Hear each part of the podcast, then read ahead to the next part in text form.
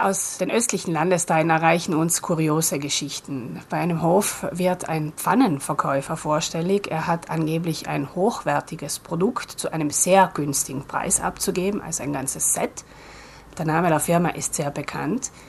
Das Stück sei das letzte, er möchte es unbedingt noch vor Tagesende loswerden, deshalb den Superpreis. Das Ganze scheint auf den ersten Blick ein gutes Angebot, doch bei genauerem Hinsehen musste die Dame feststellen, dass das nicht wirklich Waren einer hochwertigen Marke sind, sondern einer anderen Marke, die rein zufällig dieselben Anfangsbuchstaben hat. Also das Produkt war sozusagen ein Fake. Die Dame hat das Pfannenset auch nicht erworben, aber der Fall zeigt exemplarisch, dass man gerade zu Hause wirklich dreimal so vorsichtig sein muss, was einem da denn so angeboten wird. An Dreistigkeit mangelt es betrügerischen Haustürverkäufern nämlich ganz und gar nicht.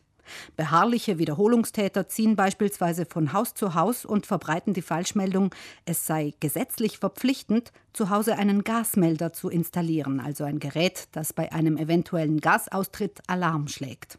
Diese Art von Geräten wird wirklich so in Verkaufswellen immer wieder angeboten. Also da schwappt dann die Vertreterwelle über verschiedene Bereiche in Südtirol hinweg. Da hängen recht professionell gestaltete Waldblätter am Eingang der Kondominien und es wird darauf hingewiesen, es geht um Sicherheit, es geht um Gaslecks, es kommen Experten und wollen einen informieren. Und ganz unten steht dann noch klein, dass die Firma nicht im Auftrag der Gemeinde unterwegs ist, aber das liest man schon kaum mehr. Hier ganz, ganz wichtig, es gibt keine solche Pflicht zu einem Gasmelder. Also wenn man etwas kaufen möchte, dann kann man sich hierfür frei entscheiden wie bei jedem anderen Produkt heißt zu Hause eines zu kaufen, die ganzen Angebote am Markt unbesehen unter den Tisch fallen zu lassen. Diese besonderen Geräte sind nebenbei wirklich teuer. Der Preis liegt weit über dem Marktdurchschnitt und man macht kein gutes Geschäft.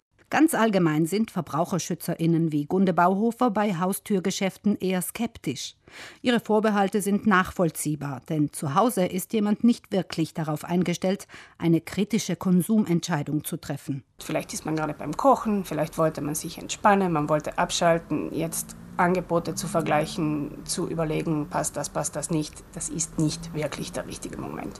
Der Tipp grundsätzlich, lassen Sie sich nicht unter Druck setzen. Wenn Ihnen vorkommt, man setzt Sie in Bedrängnis, rufen Sie auch die Ordnungshüter, denn nur Sie alleine entscheiden, wer bei Ihnen zu Hause sein darf und wer nicht.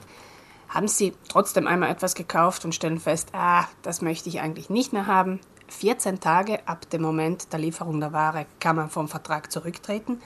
Das muss schriftlich erfolgen und wenn es vereinbart wurde, dann müssen Sie die Ware auf eigene Kosten dem Verkäufer zurückschicken. Zum Nachlesen gibt es die Infos zu Ihren Rechten und Pflichten bei Haustürgeschäften auf der Homepage der Verbraucherzentrale.